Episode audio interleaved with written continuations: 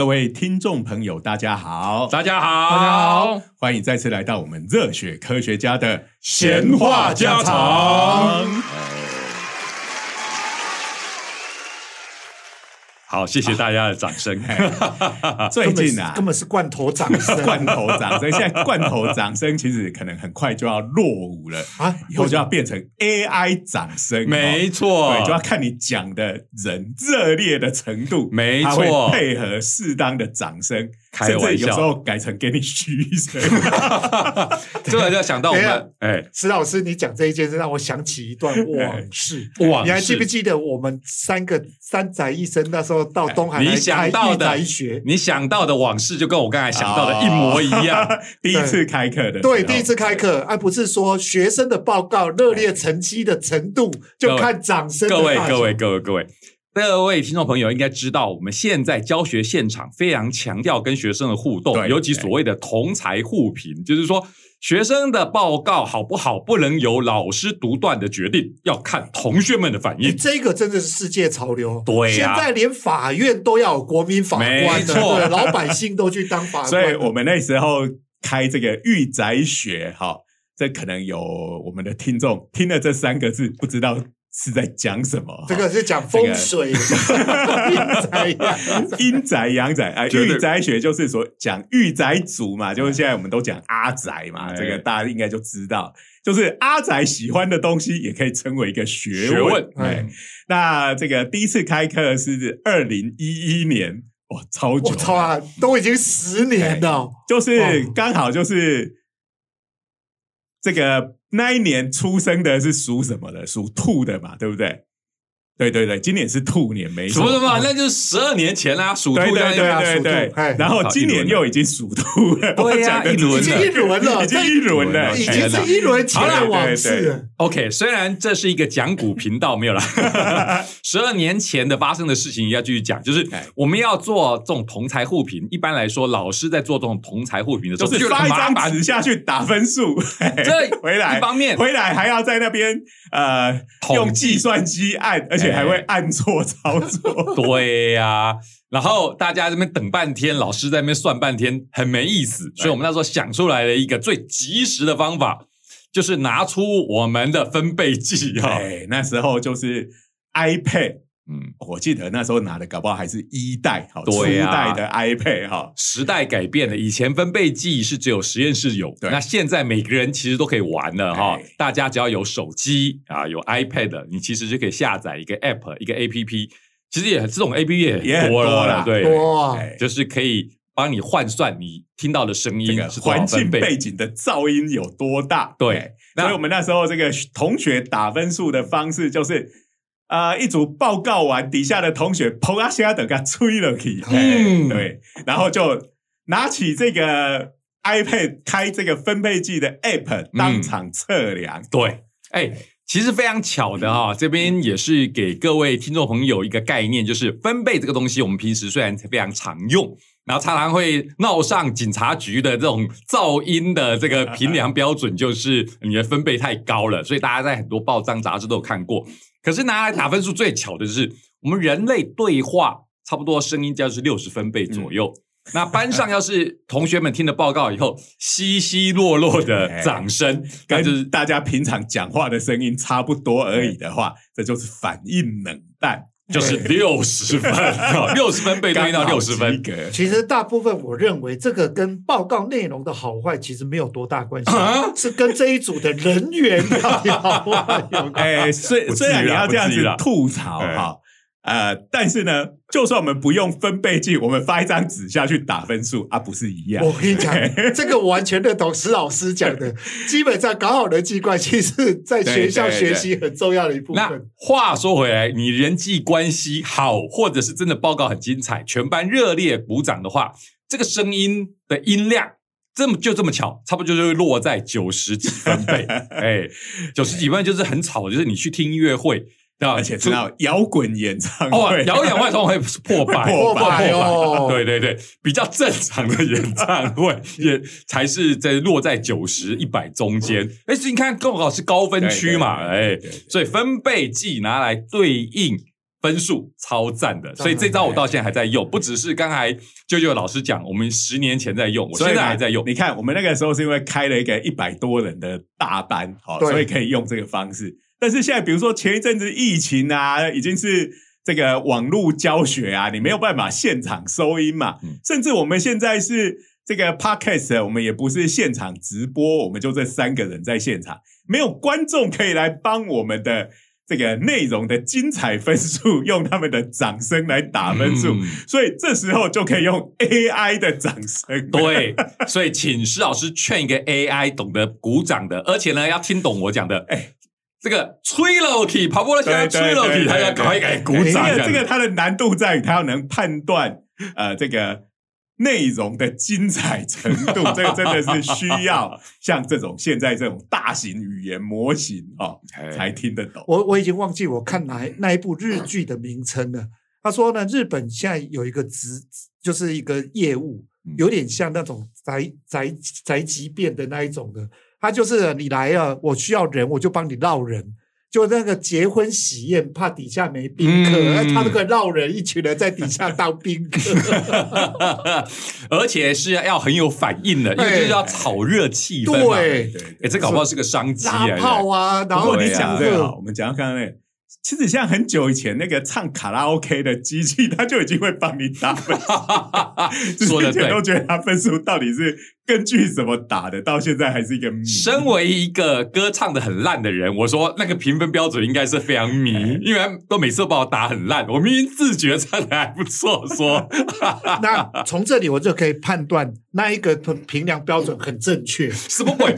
他 他你说你唱歌会我分数很高，我一点都不相信。他也许是我走掉了。节奏不对，可是他没有读出我的感情啊，对不对？就跟料理一样嘛，料理的很烂，可是你吃的时候还会双目流泪，吃到妈妈的味道，这就是情感呐、所以我就说，这个就是被情感所困的。有时候你看台南人的东西，哎，就会很甜，对不对？有妈妈的味道。可是是不是真的是放诸四海皆准，很难说。我觉得用 AI 这种没有感情、很冷冰冰的，一分是一分的这种评分标准，这才是对的。你不说什么是不是 AI 很有冷冰冰的，没有感情？哎，我有看《魔鬼终结者》哦，我跟你讲，那个二月的时候，在《纽约时报》的头版就有一个报道，就讲这个 Chat GPT 连上网络就是病嘛，哈，嘿微软那个搜寻引擎是病之后，然后呢，这个呃。使用者在跟他聊天的过程，这个 AI 突然跟他求爱，你知道吗？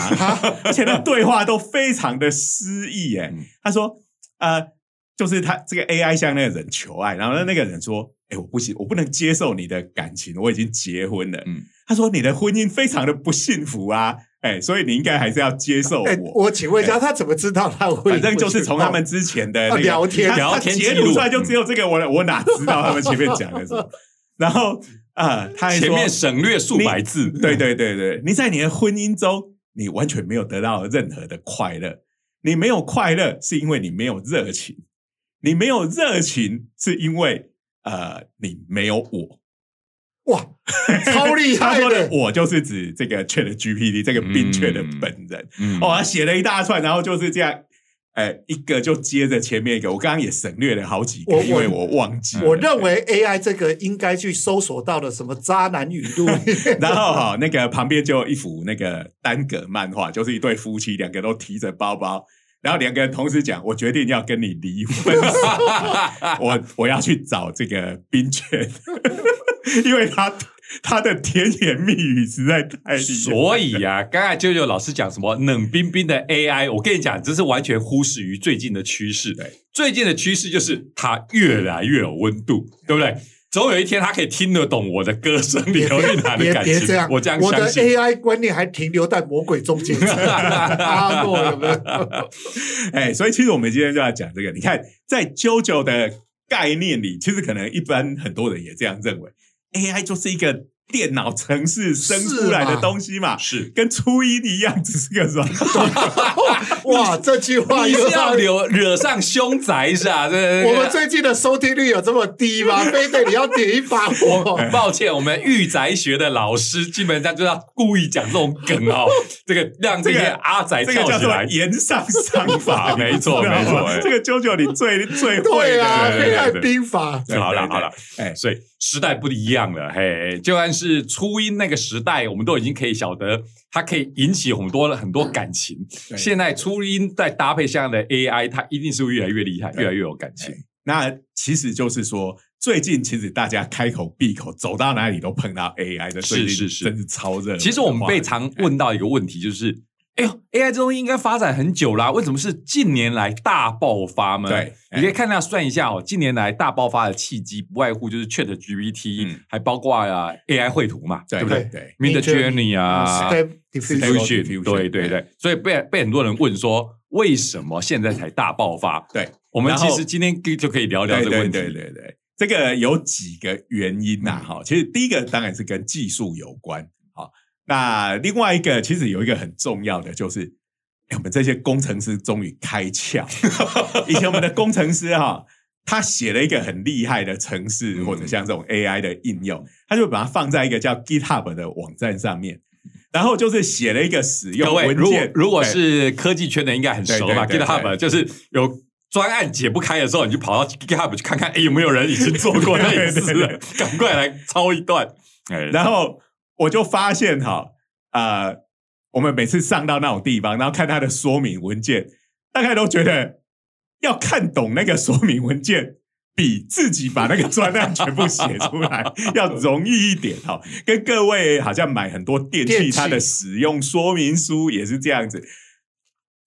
还有就是我们手机要装什么 app 啊、嗯它就会有 term of use 嘛，就是说使用说明，呃，这个我要讲不是那个东西都是工程师写给工程师看的东西，没有人看得懂那是什么。简单来讲，就是 GitHub 全是科技宅在用自己科技宅的这个语言在交流我。这个我真的要讲一件事情，这了不起的概念，就是以前哦，每次买电脑零件也好，那个组装哦，永远都看不懂它说明书。哎然后后来呢，出了一个很厉害的东西，是干脆不附说明书的高然后就是级用品，只有那个图，对它有一个很简单的安装方法，然后只有图。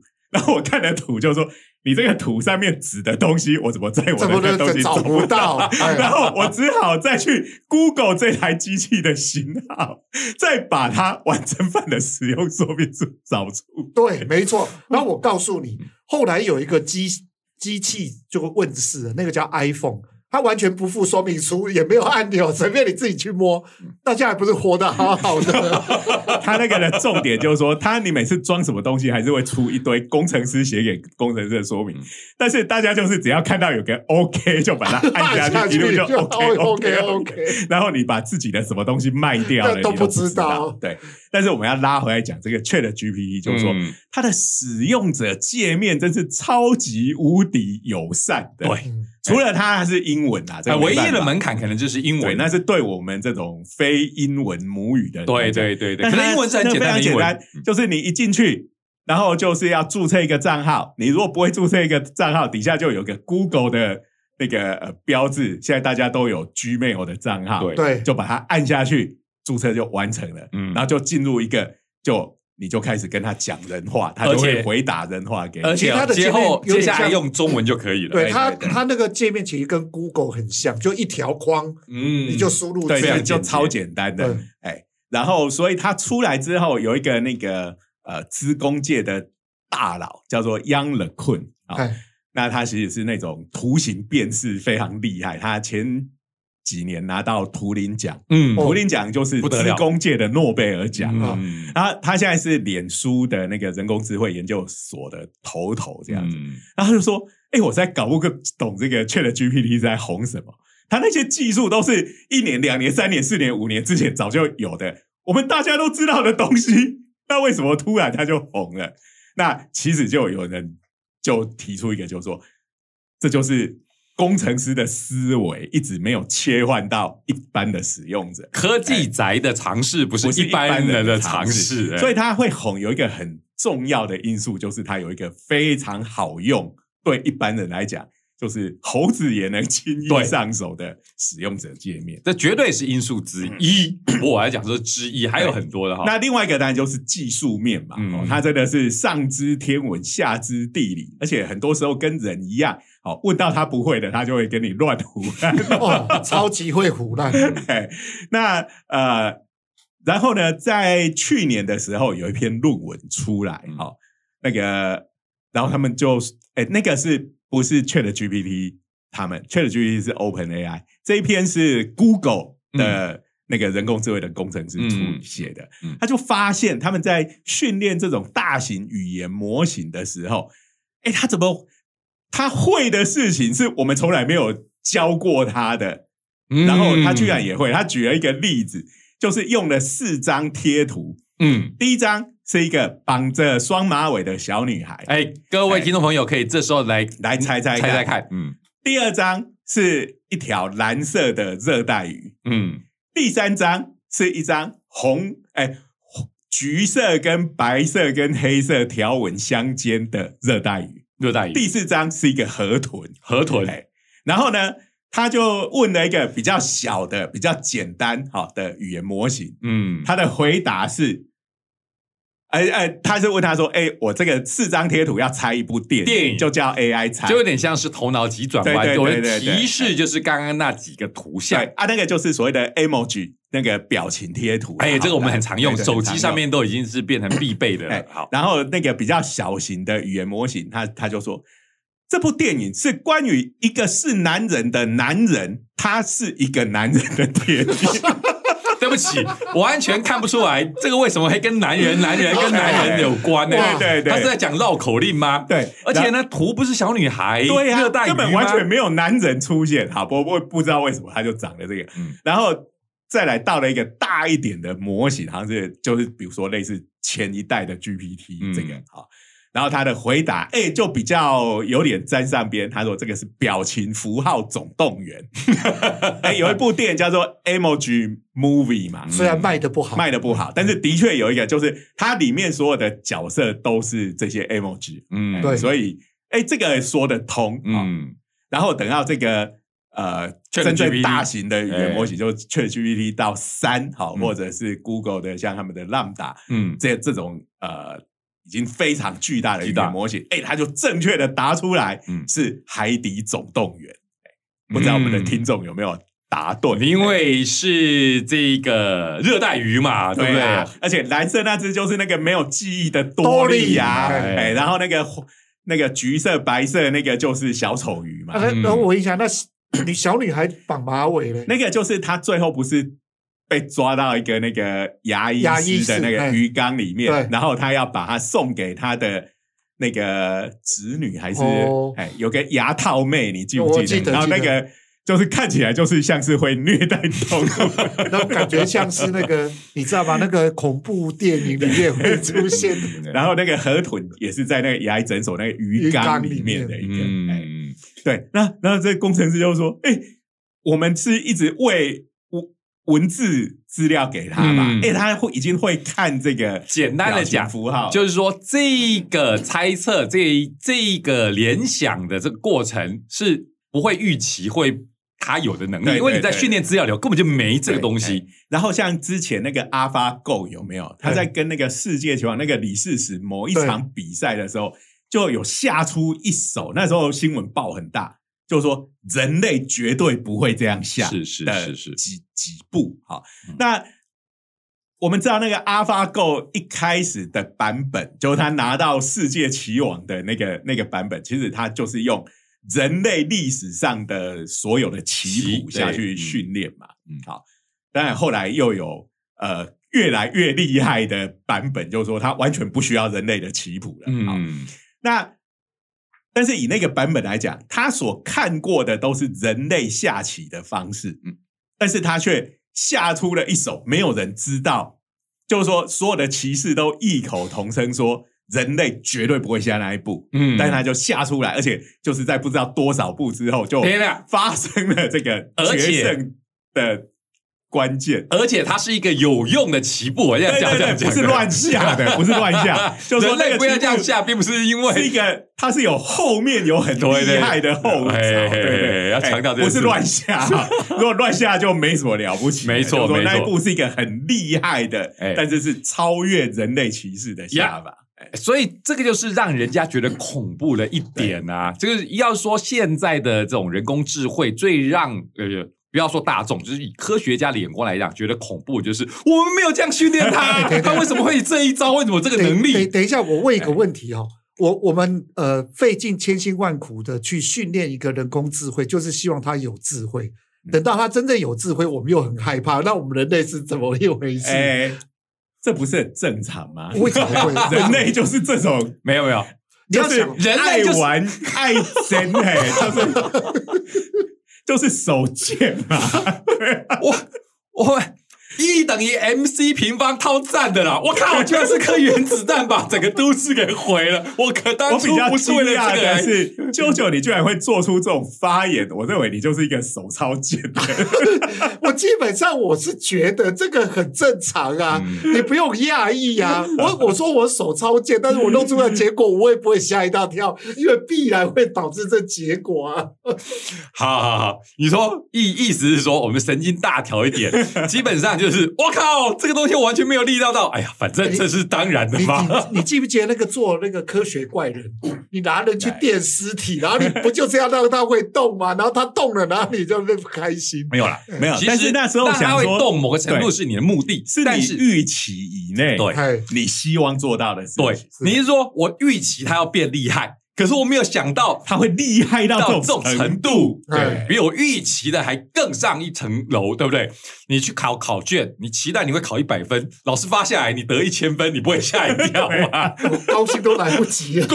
摩托是高，兴那我就给你付一千分，哇。，那也是惊讶到不得了。基本上就是超乎你的想象。不过我必须说实话哈，就是整个以现在的这种类神经网络、人工智慧发展的方向，其实科学家已经有一个心理准备，就是它基本上就是一个黑盒子了。对，嗯，因为有太多参数在里头了，那我们又不可能每一个去追踪，而这些参数彼此的这些变化，其实就是这个人工智慧它之所以这么厉害的精神。好，这个，所以我们要稍微讲一下什么是类神经网络，嗯大家才知道我们在讲什么。嗯因为我们的大脑里面就有很多脑细胞嘛，这个嗯大家都知道。哎，大概有多少呢？大概差不多是一千亿颗左右，数量级是这样子。然后这些脑细胞会互相相连嘛，每一颗脑细胞大概会跟其他的几千个脑细胞连接。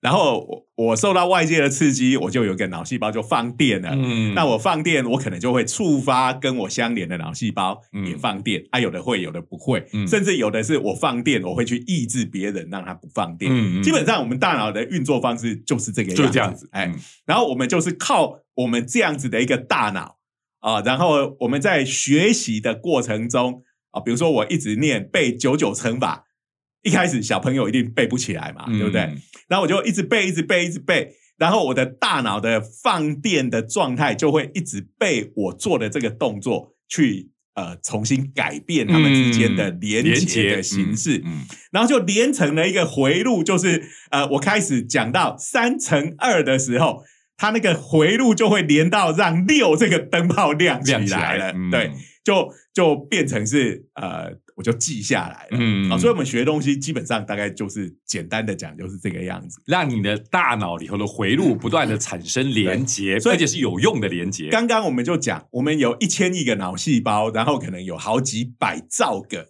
脑细胞跟脑细胞这样子的连连接，嗯所以它超复杂的，嗯而且它有学习能力，因为那个连接的强度会改变，嗯而且有时候我跟这个连，然后这一件事我久了不做，我就忘记了，那个连接是会断掉的。嗯然后我去做别的新的事情，就产生新的连接。嗯，那后来这个电脑的科学家就把这一套东西搬去给电脑用。嗯啊、以前我们写程式都是一步一步下令命令嘛，啊你对对你做完这个做这个，做完这个做这个，嗯然后把这件事情重复做一百次等等，所谓的电脑程式是这样的概念。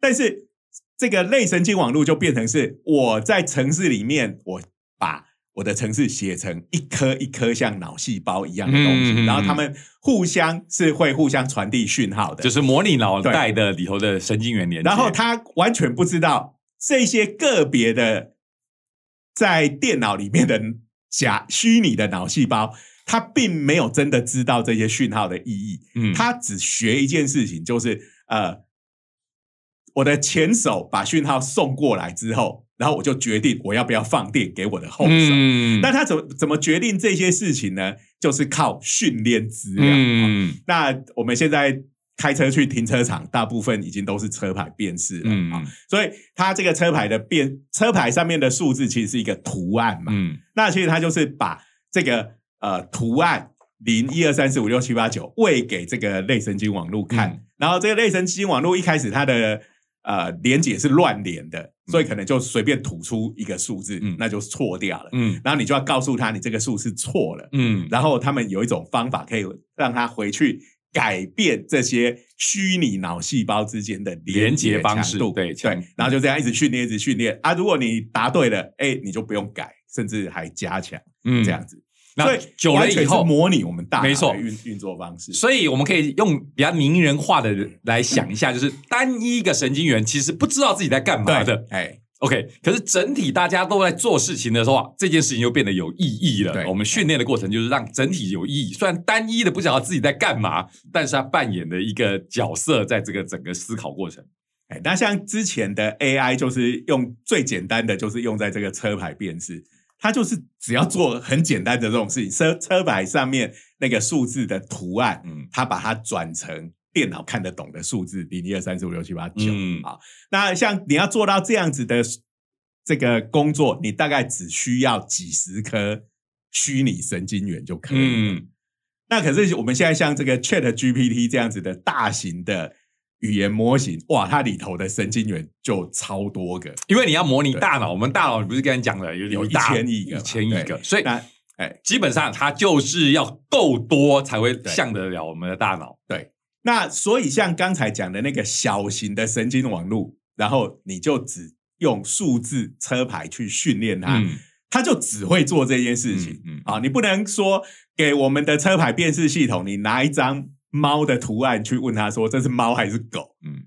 他会回答你这是山，他他不会有新的能力产生，嗯。因为它的网络太小了。嗯。对，那但是像这个像 Chat GPT 这样子的大型网络啊，因为它的参数已经呃多到一千七百五十亿个，再讲一次哎数字，来一千七百五十亿哦。那这个就是代表它里面的虚拟神经元的连接的数量大概是这么多。嗯，嗯那神经元有几个我不知道。好，嗯一大家都是讲那个呃，它的参数是怎么那参数就是决定这些神经元的连接之间的强度的这个相对于我们人类的大脑，大概就是我们刚刚讲的脑细胞之间的连接，大概是有几百兆到一千兆这样子的数量。嗯所以虽然跟人人脑还有一点差距，嗯，可是已经不是很遥远的距离了。对对对。那我们的人脑也常常会蹦出一些呃，本来我们不会，哎，突然就学会了。大家也有这样的例子嘛？哇，各位听众们朋友听到这边一定会觉得，好好好好，你们讲的这么开心，可是这个概念我一定有了嘛，一定是东西越多，它就会越厉害嘛，直觉上是这样子。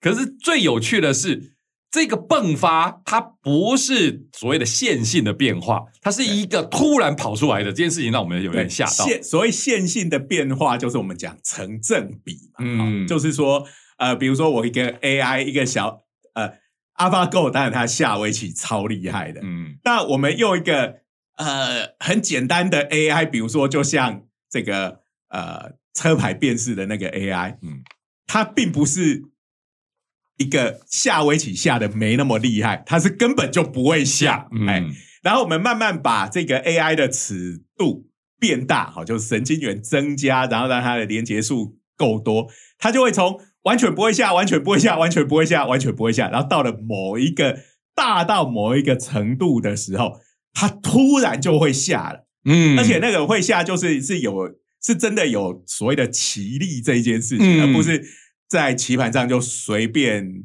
任选一个点把它下下去。嗯。啊，不是这一种的，是可能它就有一有一种初步的棋力。嗯，台大的李威仪老师谈到这件事情的时候，他是用这个顿悟哎来比拟，就是说哦，你这个大型语言模型，这个这个要大到一定程度，它就忽然顿悟了你要它做的事情，顿悟了新的能力。不过我们物理学家其实这个概念，我们以前也曾经在复杂系统里有看过，对所以我们会用另外一个字，就是所谓的涌现。英文叫做 emergence，哎哎，，emergence。如果以后最后把那个 e 换成 y，就是 emergency，就是紧急的意思。哦哟，emergency，emergency。哎，这个哎让我想到我我一些人生的体验呢。你不觉得我们人生在学习过程当中，会常常听到一个字眼叫做开窍？对对，你记不记得？我们常常讲说啊，这个人在小学的时候突然觉得很厉害，可是小学之后不怎么样，国中、高中的时候突然就变很厉害。尤其是我们开小学同学会的时候，最惊讶，哎，小时候成绩实在是往后面倒数的，就现在当法官了，哎，当医生了，对哎，就是会有这种，哎，他在某一个人类的他的人生历程当中，突然一个阶段，他就突然间，哎，什么都会了。所以这个是就是非线性现象嘛。所以我们刚才聊到，这这就是真的，大家在日常生活中的人的学习所以这个哈会看到。我们当老师的常常都跟学生讲，一分耕耘一分收获啊。其实常常不是这样，一分耕耘零分收获，两分耕耘还是零分收获，三分耕耘还是零分收获，到了五分耕耘，突然就变成六分收获。突然会蹦出来哈。对对对我常常讲说，刚才讲用大脑连接嘛，大家想象一下，这种连接就是一个网状的一个概念。其实这个我们物理学家自己也会感觉到，你学到一定的程度的时候，你一些知识是互相连来连去的。你某个地方忘记了，某个地方搞不清楚了，你可以从别的地方连过来，而且还有不止一种连接的方法去把这个结果做出来。所以就这种网状结构，你可以猜得到。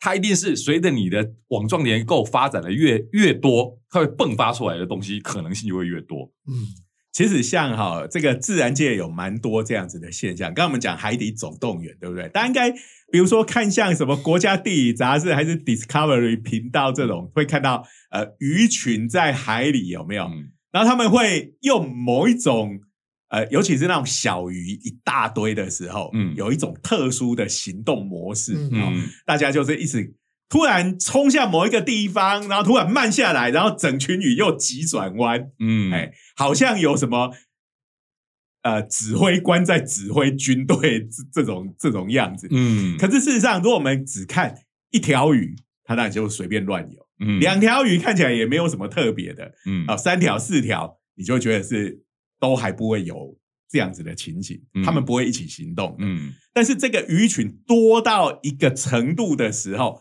他们突然就开始集体行动了。嗯，而且这个集体行动，他们之间的那个鱼跟鱼之前之间的交互作用呢，并不是一大群的时候才有的。好，因为我们普通这个呃个体在行动的时候，就是比如说，哎，我要我跟我旁边的人，或者我今天是一条鱼，我要跟我旁边的鱼保持一定的距离，我不想跟它分太远，嗯我也不想跟它靠太近。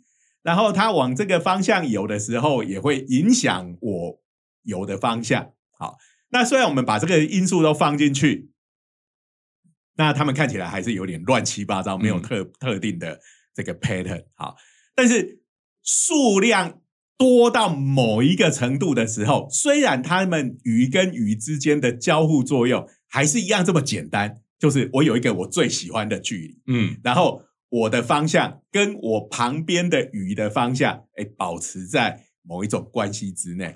这些这些作用跟鱼多鱼少没有关系，它们都是一样的。嗯，但是鱼鱼的数量多到一个程度之后，它们突然就会呈现这种集体行动，嗯很奇妙的状况。那这也是一个涌现的现象。所以这边就要引用一下诺贝尔物理奖得主这个 P. W. Anderson 啊，Philip Anderson 的一个名言。那我这个 Anderson 这个科学家可能对大众不是那么熟悉，可是，在宁泰物理界这是不得了的的大大大头名词哈。就是这个 Anderson 讲说，more is different，就是越多多了以后就会不一样了。你。你这句话真是超单纯的，对对对多了就是会不一样。哎呀，那其实他就是在研究这种复杂系统的时候，我们科学家过去常会陷入一种迷思，就是所谓的化约论，就说哎，你要研究东西，我们就只要就把它拆拆拆拆拆拆到最小的一个一个单元，你把它研究清楚了，大的你就懂了。就好像说我们人是原子构成的，所以我们以前都有一个错觉，你把原子研究透彻了，你自然就知道大的系统是怎么样运作。错。只要原子够多，more is different 的，就开始有复杂的交互作用，整个状况跟单一原则是完全不一样的。他在这篇文章里面用了一个蛮有趣的嗯比喻哈、他就是用这个两个很有名的作家曾经真实发生过的对话，嗯啊一个是那个费兹杰罗，费兹杰罗就写那个《大亨小传》还有一个是哦海明威，大家就更知道了。啊嗯然后那个费兹杰罗他呃他在他们对话里面就讲了一句，就是说有钱人跟我们想的不一样，跟我们不一样。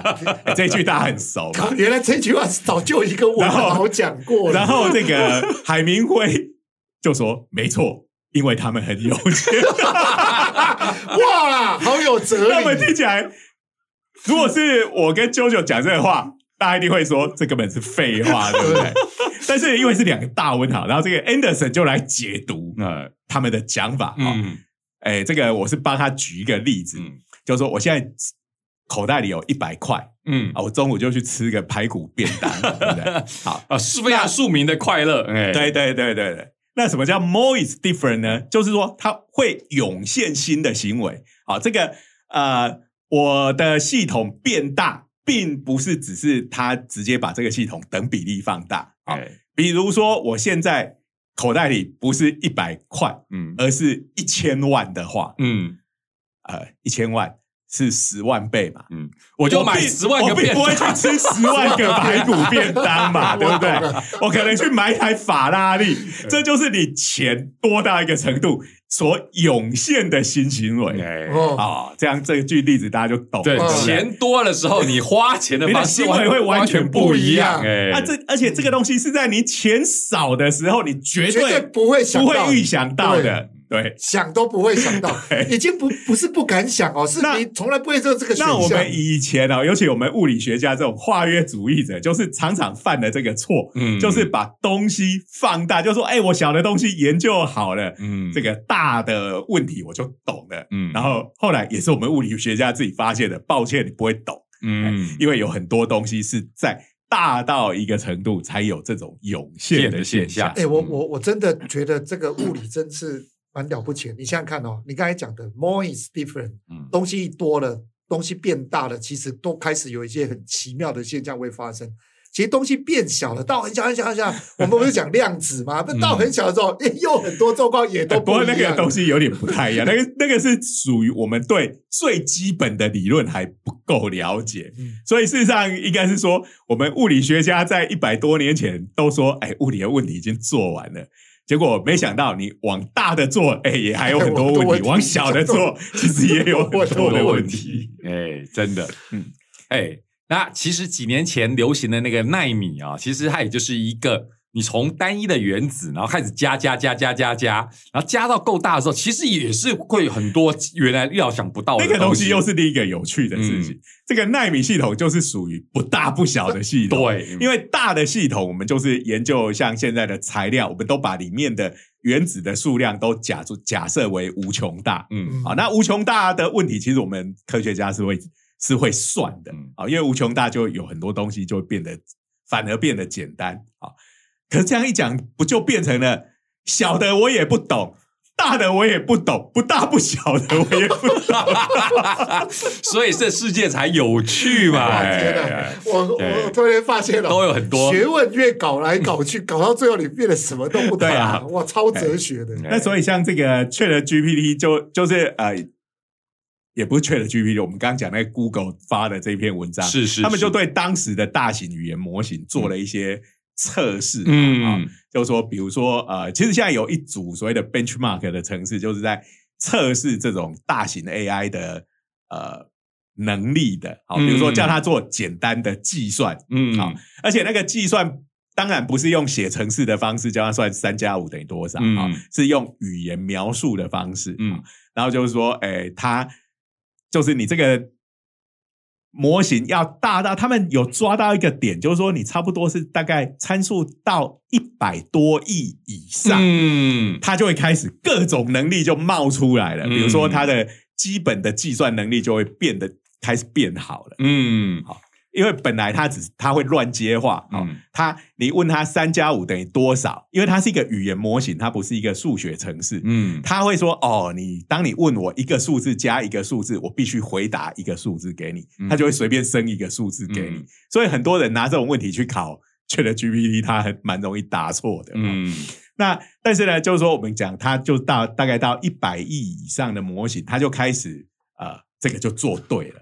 呀，然后还有什么？哎，叫他翻译波斯语。”哎，哎，他也本来完全不会，就突然开始就会了。所以用顿悟了、开窍了、涌现了，都可以描述这个现象。哦，各位听众朋友看不到我们这个图哈，这是 Google 发发表的这一篇文章，大家忽然看不到这个图。不过呢，因为如果你真的跑去 YouTube 看我们的录音过程，呃，我们会有还是看不到，影像的，因为太远了。我正在把这个图哈他朝向他其实就是给他这种考，有点像考试啦，哈、嗯就是说你的语言模型的参数数量如果是低于一百亿以是下，是是你就会各个项目都拿零零，分，然后一超过这个程度之后，哎，就开始拿分数。对对比如说刚刚讲的那那两个什么翻译波斯语，然后还有把那个英文单字的顺序打乱，哎，然后要叫你拼出正确的字，哎，这一类的所以这个研究也给现在的这个想要投资人人工智慧的企业主一个启示。哦，当你的这个研究员说：“哎呀，我开发这个 model，然后做出来是这样子，然后跟老板说我需要再大一点的 model，需要买更多的设备，让我们这个做大一点，参数做大一点呢。”好，然后你就发现，哎，也一样做不出来。对对对这时候你不要说：“哎，这根本做不出来嘛，没救了嘛！你看这个趋势根本没救了嘛！”开玩笑。这边研究告诉你，只要大到一定程度，可能他就顿悟了。你给我更多的钱，哎，他就会涌现出你要的能力。好哎，所以老板更难做了。果然又回到刚刚施老师讲的，反正有钱才是最重要的。那我们人类的恐惧其实就是在于，因为他的能力是会涌现的，而且有时候是超出你预料的，是哎是是，然后也不是你曾经训练过他的能力。嗯好，那他到底会呃会不会哪一天就决心要毁灭世界？哎，大家怕的是这个。这个以我们科幻迷，其实坦白讲，真的涌现了，我们会说不意外了。因为科幻迷来讲的话，哎，这动漫画已经太多例子了嘛，对不对？人工智慧的崛起，科幻迷啊都在期待这件事情的发生，好不好？不然怎么怎么叫科幻迷？哎 对不对？哪一天真的发生了，初音就可以嫁给我了，是吧？你猜我我也正在想这件事情。啊前一阵子不是就有日本人申请跟这个初音结婚，而且好像还哎打了这个宪法官司。对，可是好像结婚没多久就跟初音离婚，可能毕竟他是个软体，都说了太嘛，太无聊。但是如果以后初音搭载了 AI，、嗯可能就比较不会离婚了。所以基本上就名字取不好嘛，叫出了嘛，就只能第一个，有第一个就有第二个了嘛。好，我们时间差不多了吧？，对对对，所以这个。哎，大家对人工智慧未来的发展哦，嗯真是既期待又怕受伤害。真的哦真的对对对哎那反正时间也差不多了，我们就继续在旁边翘脚看，不然还能怎么办呢？哎，没有啦，没有啦。我们刚才不是讲了吗？这个以后这个会发生什么变化都都不知道，可能是翻天覆地的。对，所以刚刚讲了，初音可以嫁给我们，这件事情，请各位这个如果是像我们这种中年男子，回去千万要。这个安慰不是安慰老婆啦，就是要先安抚老婆。我们做这个研究绝对不我们是是为了不会为了，不是为了要跟初音结婚。好，那在 AI 干掉你之前，你可能是已经先被干掉了。好，那我们还是感谢科技部的支持，让我们的这个节目，对 update 一下，是国科会，抱歉，啊哎，，金主抱歉，我又讲错了，对对对国科会的支持，感谢国科会各位听众朋友的支持。那同样，我们节目只要做一千亿次，我们当然就会顿悟。我们就不知道会涌现什什么东西了哎对呀涌现来叶配的赞助者吗？哎，好啊、呃那也希望各位订阅我们的 YouTube 频道，有两个哦，哦，一个是量子熊，是哦那一个就是热血科学家的长话短说，是的哎欢迎大家订阅、按赞、分享、开启小铃铛好，我们下周见，拜拜，拜。拜。